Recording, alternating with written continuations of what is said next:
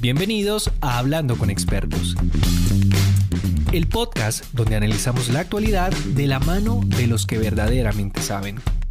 Ahora, tal vez usted, querido oyente, se estará preguntando cuáles son las principales causas por las cuales una persona eh, puede estar demandando al Estado y, y aspirando a que se le compense económicamente por las afectaciones que recibió. Según pues, el informe que hemos estado mencionando a lo largo de este programa, la principal causa que se registró con corte a marzo del presente año, eh, marzo de 2021, es la privación injusta de la libertad, con el 13,1% de los procesos. La segunda es la falla en la prestación del servicio de salud, con el 3,6% de los procesos. Y la tercera es la ilegalidad del acto administrativo que impone sanción disciplinaria, con el 3,3% de los procesos.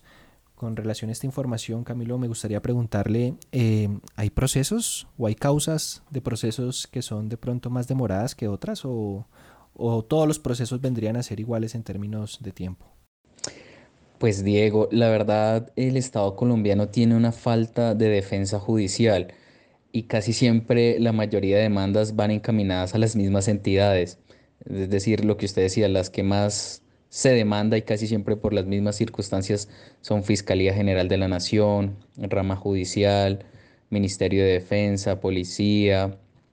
Esas son como las más, como las que más adeudan este, este dinero a las víctimas. ¿Y por qué pasa eso? Porque casi siempre los funcionarios o, o, la falta de defensa judicial no permite validar o hacer un proceso en donde realmente se diga que efectivamente el Estado eh, no tuvo la culpa, sino que al contrario, casi siempre el Estado es descuidado, negligente en sus, en sus, en sus situaciones y por eso es que la mayoría de estas demandas, si bien es cierto, se demoran 10 o 20 años, casi siempre la víctima resulta ganándolas.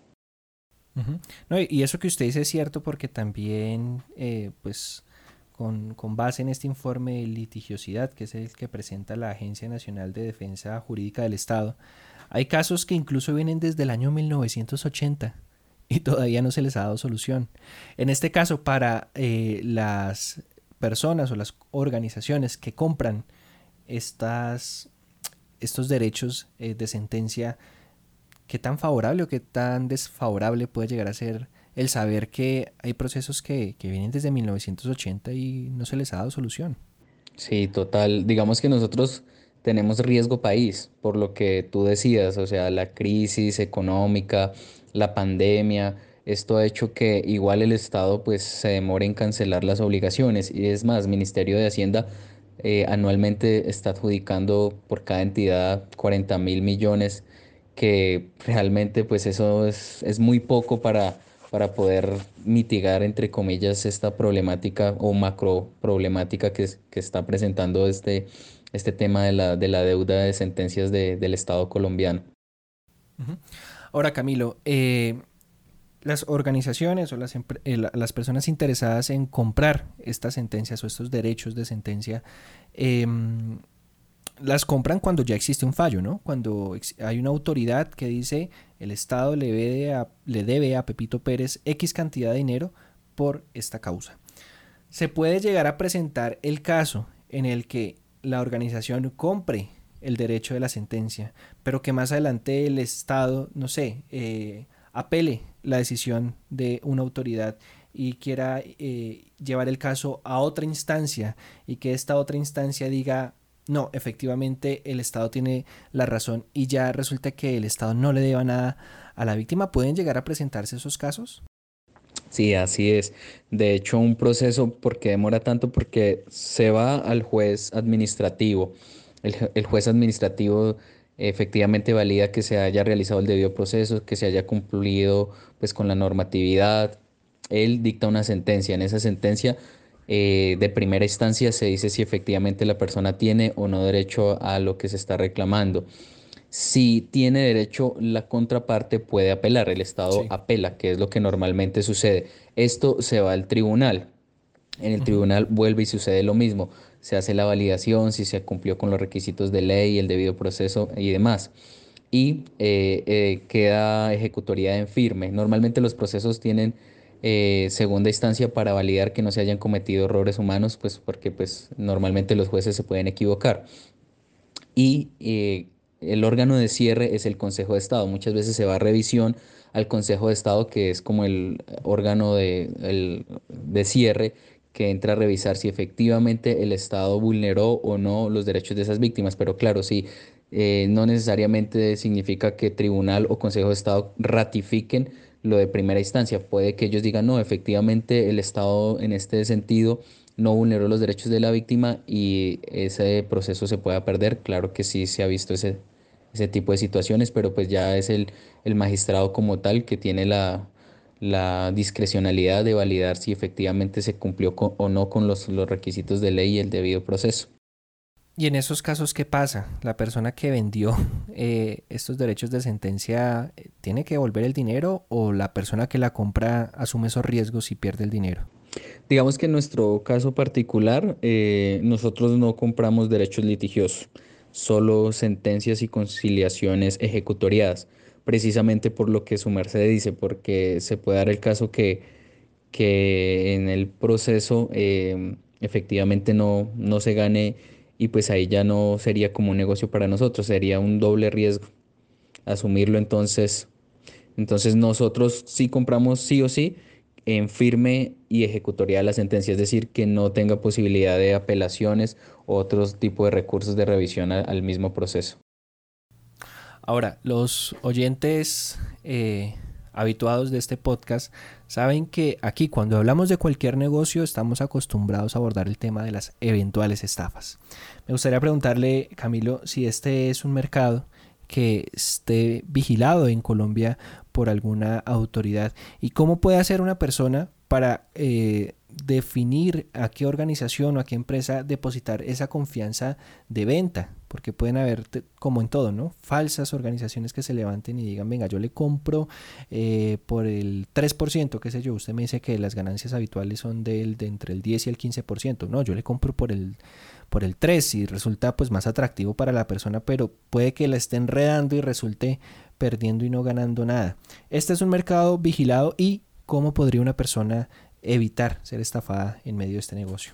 Mm, excelente pregunta, Diego. Eh, nosotros, a nosotros como fondo de inversión, eh, obviamente esto es una organización muy grande, ¿no? Porque son muchos inversionistas y la mayoría son extranjeros. Esto se constituye a través de una fiducia eh, mercantil y normalmente nos vigila la superintendencia financiera y superintendencia de sociedades. Esto, es decir, esto es una empresa que maneja recursos económicos y obviamente son de carácter legal. ¿Qué pasa con las estafas? Y, está muy buena su pregunta porque muchas veces hay personas naturales o inescrupulosas que pueden tentar a las víctimas a vender sus, sus sentencias, pero realmente no tienen un respaldo financiero detrás o un músculo grande que se necesita para este tipo de trámites. Entonces, Em, lo que yo les recomiendo a las personas es que eh, validen efectivamente que tengan cámara de comercio, que validen con más clientes si es, si es una empresa confiable. Esto es un tema de confianza, de legalidad, de transparencia, o sea, es algo de, de experiencia, digamos, nuestra empresa lleva 15 años en el mercado, o sea, es algo que, que no se improvisa ni es de la noche a la mañana, porque estamos hablando de recursos, de dinero, y, y pues es, estamos en un país que muchas veces pues eh, se, inventan empresas ficticias pues para defraudar a la, gente. Es verdad.